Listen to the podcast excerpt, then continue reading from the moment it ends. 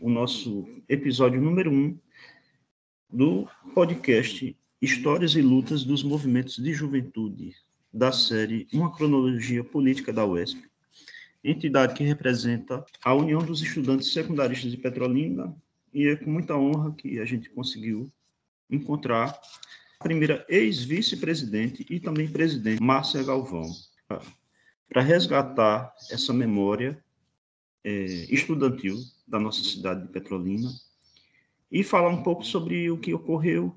Vou pedir para que a professora hoje, professora de História, né, bastante experiente, Márcia Galvão, se apresente. É um prazer poder contribuir. Então, Márcia, fique à vontade para você responder aqui algumas perguntas que a gente tem. Pra... Eu me chamo Bruno, Bruno Filho, sou aluno de Ciências Sociais, né, do bacharelado da Univasf. E a nosso, o nosso trabalho é, é, é fazer um, um núcleo temático né, com, com alguns estudantes de outros cursos e poder apresentar esse movimento estudantil aqui em Petrolina para toda a sociedade, né, e que vocês possam ter mais informações e, e ter suas próprias conclusões e, e seguir em frente nessa luta. E a primeira pergunta que eu te faço é para que você nos fale um pouco sobre o surgimento da UESP e os objetivos que marcaram o período em que você foi ativista na causa estudantil, ok? Ok. 30 anos depois, né, é, a gente precisa fazer uma visita nessa memória para entender esse contexto. É, no final da década de 80, aqui em Petrolina, nós tínhamos uma organização de alguns estudantes e entre eles estava o Sérgio Renato, pela questão da meia passagem. Isso mobilizou bastante esses estudantes, chegando a colocar mais de 2 mil alunos em manifestações, lutando aí pela questão da meia passagem. E nós temos aí, em 1992, né, um período bem interessante, bem efervescente, do final da década de 80, em 89 a primeira eleição direta para presidente da República, e inevitavelmente isso traz à Petrolina essa inquietação.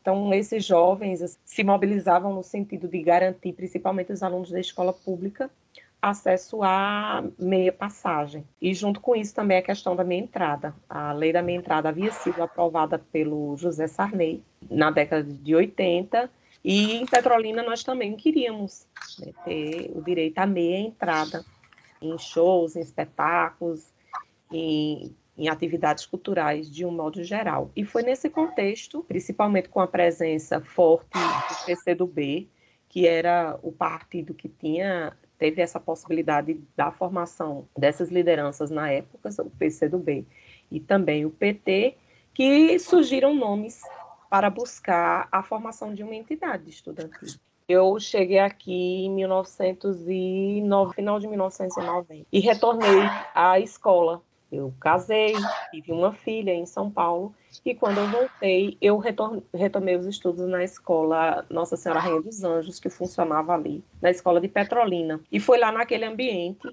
os professores eram bastante politizados, eu fui fazer magistério, né? Eu já queria ser professora. Os professores tinham uma, uma, uma visão bem interessante é, política e me influenciaram bastante, inevitavelmente. E eu tive contato com o pessoal que estava formando o Grêmio dentro da escola com o Sérgio Renato. Ele e aí ele passava nas salas, chamava os interessados e marcava uma reunião.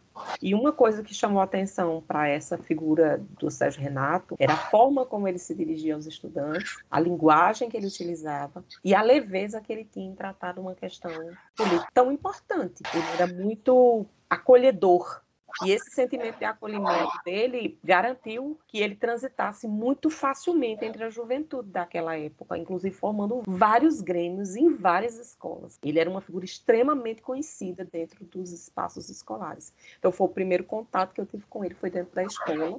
Né? Então, a partir desse momento, eu comecei a participar de outras reuniões ligadas à formação, à proposta da formação de uma entidade estudantil. E aí, em 92, a gente conseguiu, a partir dos grêmios, formar a entidade. Então, foi bem interessante, porque os, a formação desses grêmios em toda a cidade, garantiu que a gente tivesse delegados e tivesse condição de formar uma entidade estudantil.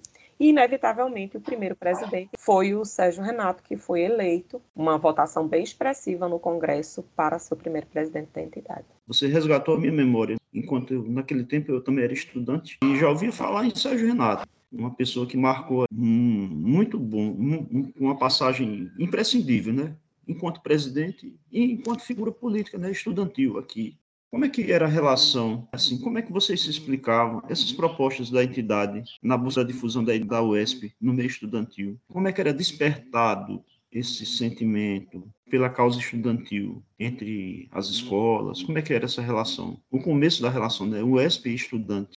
Se dava sempre, Bruno, através do, do Grêmio. Nós tínhamos uma cartilha de formação de Grêmio, a UBS tinha se reestruturado, então a gente recebia esse material de formação e nós tínhamos um material também feito pelo próprio grupo. O contato da gente com a escola era via Grêmio e era um contato assim muito forte, muito efetivo.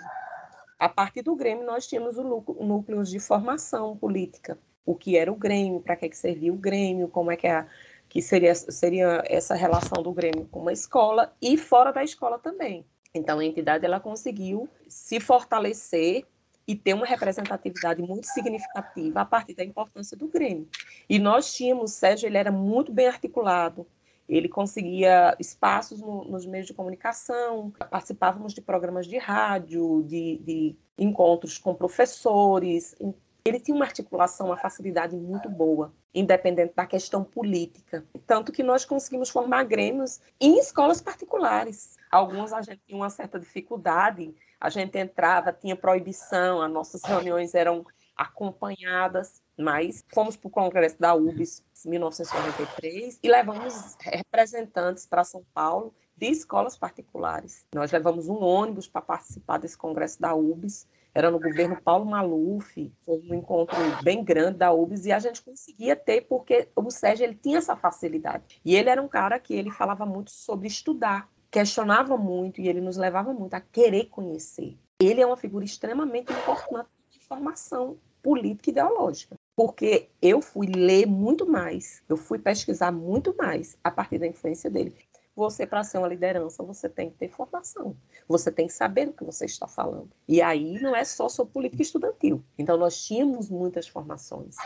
Em 92, nós tivemos o Fora Colo. Petrolina teve uma participação expressiva no Fora Colo nas manifestações com a juventude também aqui de Petrolina. E graças à mobilização da entidade e dos grêmios. Nós fizemos panfletagem, nós fizemos colagem de material, nós íamos à noite fazer as nos colocávamos inclusive em situações de risco para fazer essas essas divulgações. Tínhamos assim esse fortalecimento dos grêmios em Petrolina e também no perímetro projetos a gente conseguia chegar nesses lugares com muita dificuldade, mas a gente conseguia chegar. E íamos fazer a divulgação das leis, da lei do, do, do Grêmio, da lei da meia entrada nós íamos para frente dos clubes à noite, com a lei na mão, quando ela foi aprovada no governo do Guilherme Coelho, e nós íamos para frente da bilheteria, cobrar que a lei fosse efetivamente validada. E se não fosse, nós chamávamos a polícia. Então, nós tínhamos grupos que faziam esses trabalhos, né? E eu sempre estava, Sérgio Renato, com Benigna, participando dessas mobilizações. Você tocou aí sobre reuniões vigiadas eh, em alguns momentos, não é isso? Uhum. Nas escolas particulares, Nas escolas, né? principalmente. Né? Eles não deixavam a gente ficar sozinho com, com os estudantes. Tinha sempre alguém acompanhando para saber o que era que a gente Entendi. ia estar tá conversando, né? Próxima pergunta fala sobre o processo de redemocratização do Brasil, né? Pós-ditadura. Você resumiu um pouco da militância estudantil naquele momento. Aqueles estudantes que compreendiam vocês e concordavam as ideias de democracia, as ideias de luta estudantil. Eles tinham essa vontade de absorver essa ideologia, né, vou dizer assim, né? Porque você sabe que o estudante que a USP defende é o estudante de escola pública, né, em primeiro lugar. Uhum. Sendo que o estudante de, da rede privada também é, é, estudante da mesma forma, né? Mas essas diferenças sociais uhum. entre classes, né, elas nos fazem é, entender como é que a gente vai agir no dia a dia. Eu acho interessante essa luta de vocês, né, naquele momento que você citou o nome de Benigna, que também me vem à memória, né? Eu também fui estudante secundarista, também já tive envolvimentos com causas sociais, movimentos juvenis, e a gente fica pensando como é que esse, essa pós-ditadura, em começo né, de, de anos 90, a gente fica realmente voltando no tempo, percebendo como é que as organizações elas tinham até uma participação bem mais direta, né, vou dizer assim, naquela vontade de voltar a ser um sujeito político, um sujeito social, dentro do contexto da cidade e também dentro do contexto nacional. Gostaria que você falasse um pouco sobre eu acredito, Bruno, que esse momento de transição, né, que nós já estávamos vivendo um espaço de bem maior liberdade, mas imaginem que não havia internet, que as informações nos chegavam através de documentos, né, através da televisão, que é e era controlada naquela época por grupos que têm seus interesses, mas nós tínhamos essa sede, essa sede de ter espaço, essa sede de ter direito e essa sede de ter conhecimento e ter informação. Então, prioritariamente dentro da escola pública, das escolas públicas, eu sou aluna de escola pública, mas a gente conseguia transitar bacana porque tinha esse desejo. A questão da minha entrada, quando a gente, quando ela foi efetivada, foi uma vitória muito importante e foi uma vitória principalmente desses jovens que se mobilizaram e também da minha entrada. Então esse respeito que havia e que há né, eu acredito que depende muito da forma como se mobiliza, como se organiza, como se, se chega a esses espaços e como a gente também respeita o outro, mas se impõe eu acho que a gente tinha muito isso. A gente chegava, a gente participava de todas as discussões. Nós, como eu disse, o Sérgio Renato ele tem uma preocupação muito grande com essa questão da nossa formação. Então, quando a gente ia dar uma entrevista no rádio, a gente sabia do que a gente estava falando. Se surgisse alguma pergunta que nos deixasse desconfortáveis, que quisesse nos desestabilizar, nós tínhamos o conhecimento para argumentar e argumentar sempre sem perder a ternura. A gente procurava é, ter esse cuidado e quando você tem conhecimento, quando você tem argumento, você costuma ser respeitado. Então, eu lembro que a gente participou de eventos sobre a questão da, da LDB, e eu era uma pessoa que as escolas queriam que eu estivesse com, enquanto representação estudantil, porque os jovens que iam, eles iam ouvir alguém que tinha também a idade deles. E isso era muito importante. E você ter esse cuidado, cuidado nessa formação. Então, no Fora Cola, a gente conseguia se articular dentro da, das outras instituições, né, do movimento popular, que tinha uma representatividade muito grande. Nós tínhamos o conselho de transporte, que nós tínhamos duas vagas nesse conselho, nós tínhamos direito à voz e voto dentro do conselho, então era uma briga, né? a gente tinha que estudar as planilhas de custo das empresas para poder questionar valor de passagem, não era algo fácil. Eu tinha direito à gratuidade no ônibus, porque eu fiscalizava a qualidade do ônibus. Eu tinha uma carteirinha para entrar no ônibus e, e ver se o idoso estava com a sua cadeira garantida. Então, eu pegava ônibus e circulava pela cidade fazendo esse trabalho, mesmo sendo mãe, sendo estudante, me preparando para fazer vestibular, não tinha grana para fazer cursinho, então eu tenho que me virar com os livros, eu tenho que ir para a biblioteca. Eu conhecia a realidade que eu estava defendendo. Eu sabia o que era ser oriunda de uma família pobre, com 13 filhos. Então eu, eu vinha para o centro da cidade para a escola a pé, saindo da, do bairro Dom Malan próximo da Areia Branca. E eu ia para a Orla a pé e voltava a pé porque eu não tinha dinheiro para pagar a passagem. Eu sabia o que eu estava falando. Eu sabia que eu não tinha grana para comprar um, um, livro, eu sabia que eu não tinha grana para pagar uma, uma, entrada inteira num, num show, num espetáculo. Eu sabia dessa realidade. Eu estava dentro dessa realidade. Então, isso me movia muito no sentido de, de ser muito aguerrida para defesa dessas questões de sentir na pele e saber o que era que eu estava fazendo, e que eu não queria melhoria apenas para mim, eu queria para Petrolina, para o Brasil e para o mundo. E isso influenciou muito na minha formação política e ideológica, inclusive na escolha do curso que eu faria na universidade, que seria História. Eu queria fazer História na universidade, que eu queria ir para dentro da escola pública, formar jovens com uma visão social de defesa da igualdade, da justiça. Esse era o meu objetivo de vida. E eu consegui fazer isso. Eu sou professora exclusiva da rede pública, desde quando eu resolvi que seria professora. Eu dei aula um período na rede privada, mas sempre com a escola pública. Quando chegou um momento que eu sabia que economicamente eu tinha como me manter, eu fiquei só na escola pública. Eu sou professora exclusiva da escola pública por conta da militância no movimento estudantil. É, isso é bom demais de ouvir. Nos inspira um trabalho de, de atuação estudantil e quer colaborar, quer aprender e ver o desenvolvimento de um estudante até virar um docente, um professor. Isso é muito interessante. Eu gostaria de saber sua opinião sobre Petrolina e a visão que a cidade tinha naquele momento né, dos estudantes secundaristas, enquanto pessoas que buscam seus direitos, certo? Eu acho que dentro da pergunta cabe a seguinte extensão. As empresas de ônibus sempre foram um problema né, para o estudante aqui em Petrolina. Né? Aumento de passagem. Eu acho que não só em Petrolina, mas como no Brasil todo. Né? A gente sabe da condição social do estudante de escola pública, né? em sua maior parte. Até mesmo aqui no meu bairro só tem uma escola de ensino fundamental. Não tem uma escola sempre tem essa questão de necessidade de ir para outros bairros para poder continuar o seu processo estudantil, né? Qual a sua opinião sobre essas coisas? Na época, nós tínhamos três deputados federais aqui da cidade de Petrolina, né? Gonzaga Patriota, Oswaldo Coelho e Fernando Bezerra.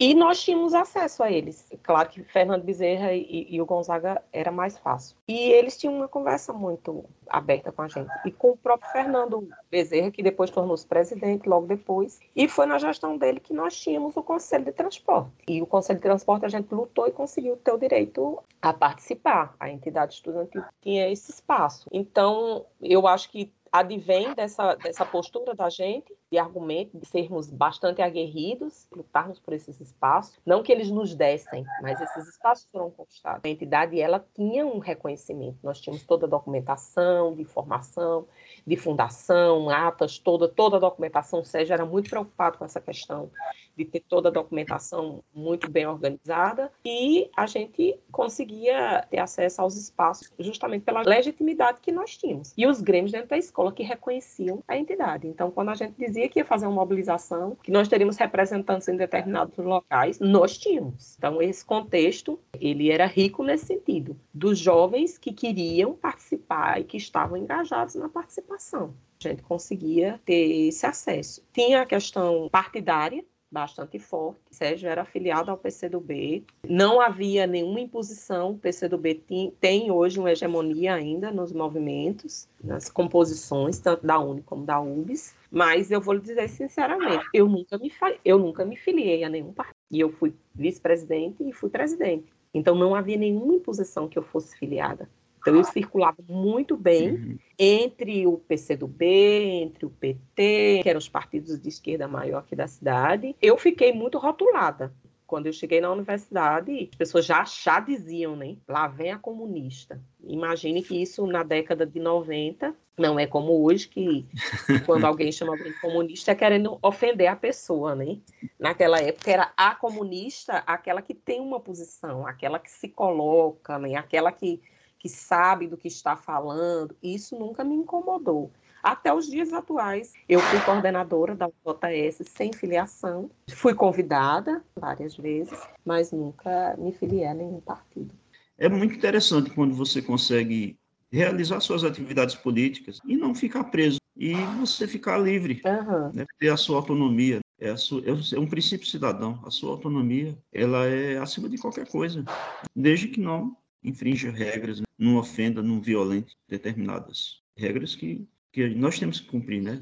E assim vamos exercer nossos direitos, né? Eu vejo que a UESP, naquele começo, no desenvolvimento do trabalho de vocês, vocês tinham uma boa condição ideológica, assim, pessoal bem estudioso, e foi o que prevaleceu e essa origem bonita aí que você está falando de um movimento que realmente prestou seu serviço aqui na classe estudantil. Qual era a principal barreira para poder evoluir mais, para poder crescer mais. Nós conseguimos nos organizar e pagar um espaço para a sede da entidade com a emissão das carteirinhas. Quando a gente começou a emitir as carteirinhas de estudante, que dava acesso à questão da minha passagem, da minha entrada, esse dinheiro ele era uma parte da entidade é, nacional, da estadual, da municipal e aí foi a partir daí que a gente conseguiu alugar um espaço para ter a sede, para ter alguns materiais, né, para ter um, um armário para guardar o material, para ter uma mesa, para em muitos momentos a gente fazia reunião sentado no chão quando a gente alugou a sede, porque não tinha como comprar cadeira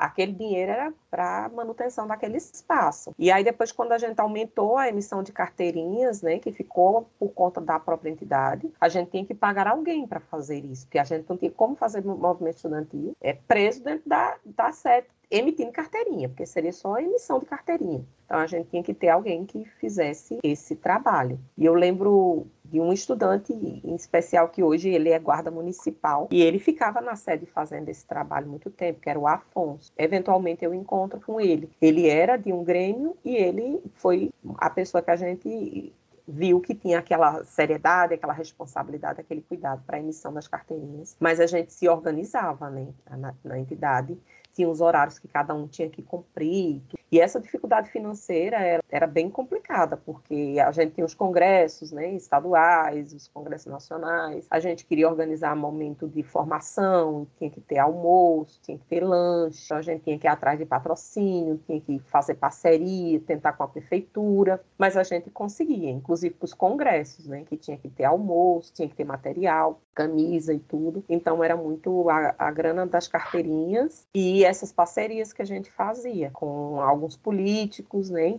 Conversava e com a própria prefeitura. O congresso da UESP, os primeiros congressos, eles ocorreram na biblioteca municipal e era cedida pelo município para que a gente fizesse lá, que hoje é o fórum. Era um espaço bem amplo, bem localizado, que facilitava o acesso dos estudantes. Se organizar, né, fazer os GTs de discussão, porque era um espaço bem bacana.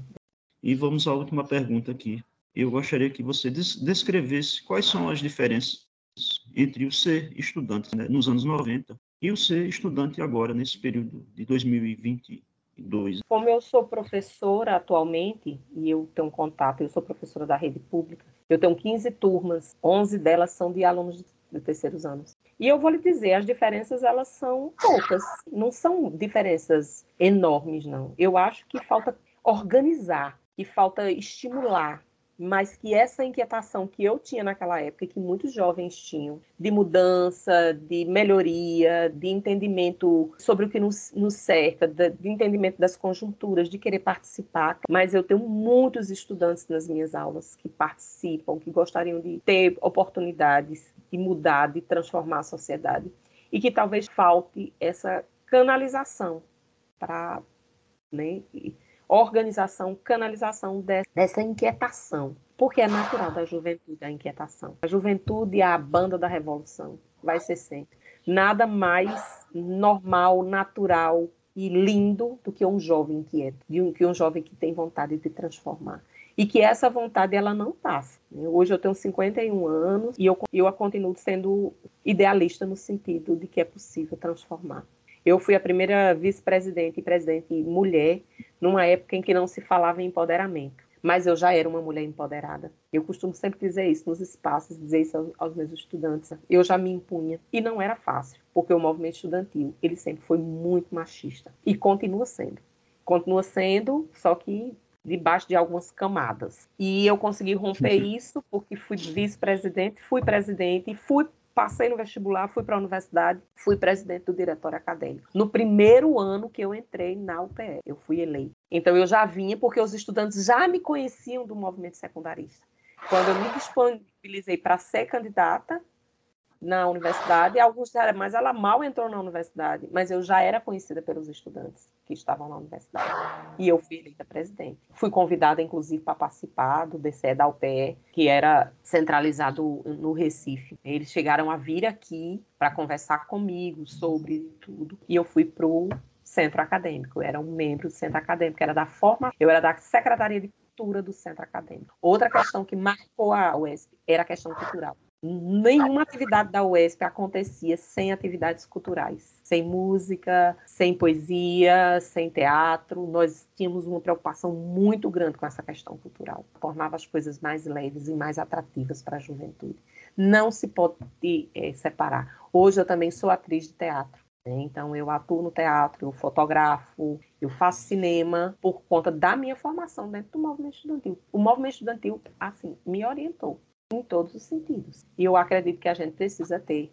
Né? A gente não pode perder a ternura e não pode perder a arte dentro do, do movimento, porque a juventude precisa e gosta e se envolve quando tem essa, essas características. Com muita gratidão, né, a gente agradece né, essa tua colaboração maravilhosa, muito bom saber tudo isso e que as pessoas possam conhecer esse trabalho da UESP e as pessoas que comporam todas essas lutas para mim que, que sou daquela época também, conhecia vocês por nomes. E hoje a gente vem se encontrar só tem a, a, a nos valorizar, né? a engrandecer essa causa estudante, em busca dos seus sonhos, né? das, das melhorias da vida. Então é com muita gratidão que eu me despeço de você,